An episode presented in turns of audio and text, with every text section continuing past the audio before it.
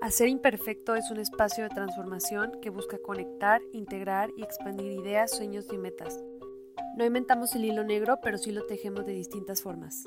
Conectamos e integramos conocimientos de diferentes experiencias para que expandas tus posibilidades, oportunidades y lo que crees que es posible.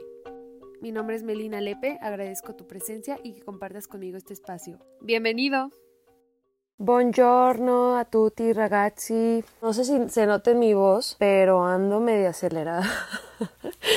Para los que me conocen, eh, el chocolate y el café me pone un poco acelerada. Además de que voy a hablar de un tema que en verdad no saben. Me fascina. De hecho, por eso también empecé a ser imperfecto. O sea, como ya poner en verdad en práctica, porque creo que conocimiento sin práctica, pues se queda ahí, ¿verdad? No, no queremos ser procrastinating que no me acuerdo si ya les conté ese concepto y si no, ya les contaré. Pero bueno, estoy muy emocionada porque ya es mitad de año. Entonces, en el capítulo de hoy me quiero enfocar en esto de la planificación, la planificación estratégica y sobre todo hacer como este corte o esta pausa, digamos, este pues sí, como este stop que vamos de aquí a... Olvídenlo, no les voy a decir a dónde, les iba a decir que a Chiquilis, pero no han ido, yo creo que a Chiquilis, que por cierto les recomiendo ir, este no es un comercial de Chiquilisland, les recomiendo igual a Jalos, no me vayan a, linchar de porque solo promociono un lugar. Mis, dos orígenes, pero bueno, ya les digo, no me quiero seguir desviando. Digamos que vamos de, estamos en el punto A y queremos llegar al punto C, entonces vamos a parar en el punto B, ¿verdad?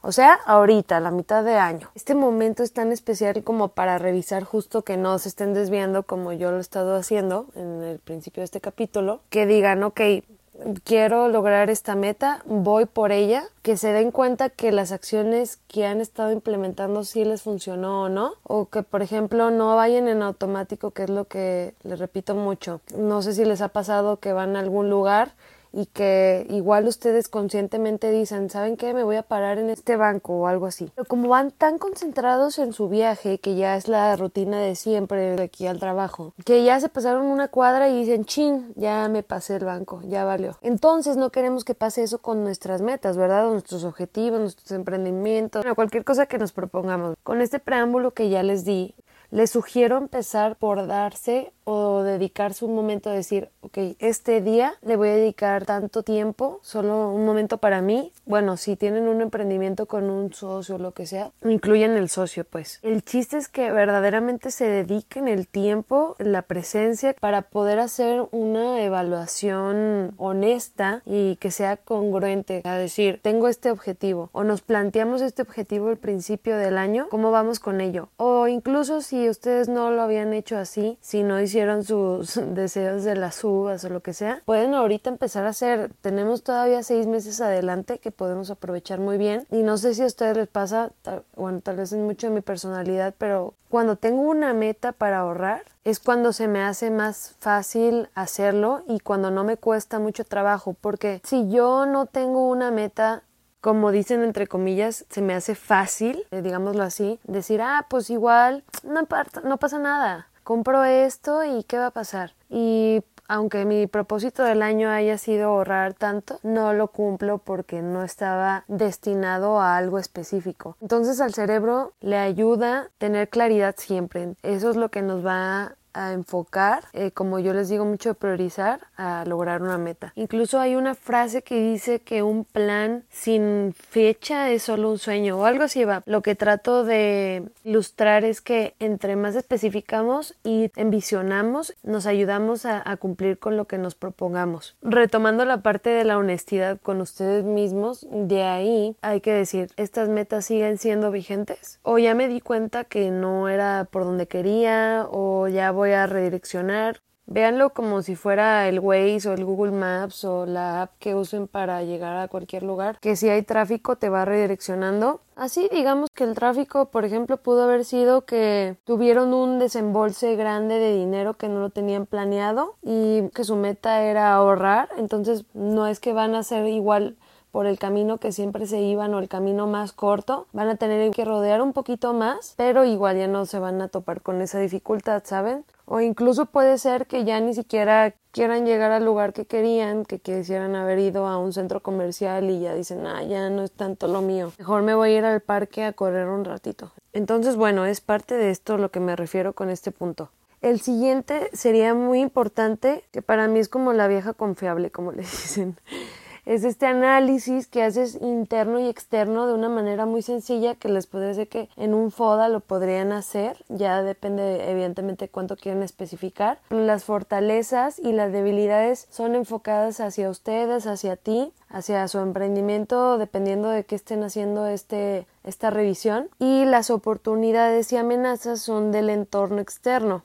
Voy a regresar al ejemplo este del tráfico. Una amenaza es que está lloviendo y que Tal vez muchos no vivan en mi ciudad, pero hay una avenida aquí en Guadalajara que es López Mateos, que se hace un relajo cuando llueve. Aquí dicen que en Jalisco no llueve agua, llueve tequila porque te, te amensa, pues, o sea, si tomas tequila te amensa. Entonces, así pareciera de verdad López Mateos. Entonces, regresando a esto que la lluvia va a ser una amenaza y irme por López Mateos, pues no es opción ahorita. Igual si me voy por otro lado, llego más rápido o puede que no más rápido pero más seguro sé que ya la lluvia no va a ser un problema al que me tenga que enfrentar. Porque por ejemplo puede ser que mi coche sea un coche muy bajito en el que yo sé que es una debilidad pues igual en ese momento ser bajito. No lo siempre va a ser a veces va a ser una, una oportunidad una ventaja ante esta situación lo va a hacer. Entonces, bueno, con esta, en este análisis que hagan del FODA, justo eso es también para empezar a analizar los riesgos que tienen. En esto de Project Management hablan del análisis de riesgos, que mide el impacto y la probabilidad de que un evento vaya a ocurrir, ¿no?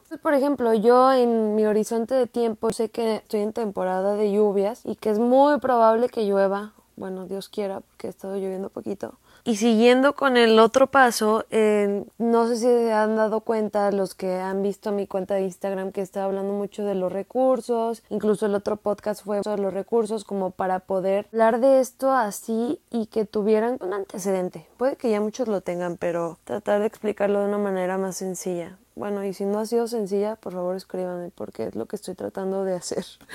Y bueno, esto, esto de los recursos, o sea, vas a priorizar con base a lo que están redireccionando que ya vieron honestamente si han estado haciendo las cosas y les han estado funcionando o si es el camino en el que quieren llegar, ya revisaron a qué se van a enfrentar, qué fortalezas tienen, qué debilidades, qué amenazas, cuál es la probabilidad de que ocurra y con los recursos que tienen, volviendo al ejemplo de, de mi cochecito bajito que va a ir por López Mateos, igual yo puedo decir, pues es bueno, o es opción, ya después de mi análisis, evidentemente, es opción pasar por López Mateos, porque adivinen qué, yo tengo los recursos, o sea, en este momento el dinero, el dinero es uno de los recursos, para decir, yo voy a comprarme unas llantas súper grandísimas que voy a pasar los topes así como si ni existieran y que eso va a hacer que el agua ni me toque. Entonces con esto yo ya voy haciendo mi análisis de, ah, si tengo estos recursos disponibles para hacer lo que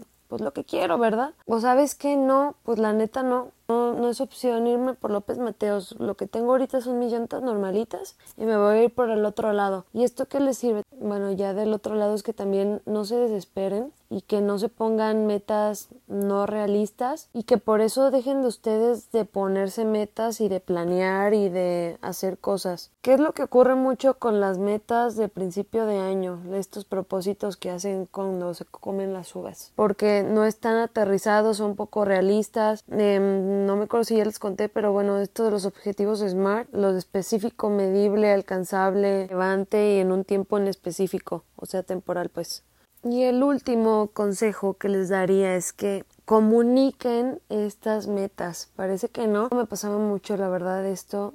Me voy a poner obviamente como ejemplo en el que yo decía no voy a comunicar nada hasta que no lo haga y lo que me he dado cuenta incluso con este proyecto eh, es que al yo estar compartiendo lo que quiero lograr digamos que la gente me pregunta y hagan de cuenta que se hace como una cadenita en la que desde el primer capítulo les decía que yo sí creía que no es que nadie fuera self-made como dicen en español que se hace a sí mismo sino que el entorno influye y aparte pues somos personas y somos parte de una comunidad y por más ermitaño que uno sea, que me declaro culpable, pues somos seres sociales y necesitamos de una comunidad que nos apoye. Entonces, al estarlo comunicando, hay un término que se llama accountable. En español no hay una traducción así específica, pero es como que sean parte de rendir cuentas, es responsable, pero más en el sentido así que cuentas conmigo. Así me lo explicó uno de los consultores que, que me enseñó. Son honestos y dicen, ah, ¿cómo vas? Oye, este, ¿en qué te puedo ayudar? O buscas soluciones, así, estás muy dispuesto, pues. Me acaba de gustar esa palabra. Sí, es que estás dispuesto a aportar al otro. O de que si yo me, yo te dije algo a ti,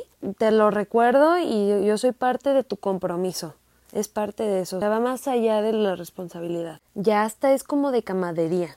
Y para terminar y cerrar, es un proceso y como les había contado en mi post de la naturaleza, el de los procesos o hasta todas las veces que lo digo aquí, es este de que recordar que pues es cíclico esto y que eventualmente vas a volver a hacer esta pausa y vas a revisar, actualizar y repetir. Y así todo lo que les conté este sándwich es para volver a hacer eso. revisar, actualizar y repetir.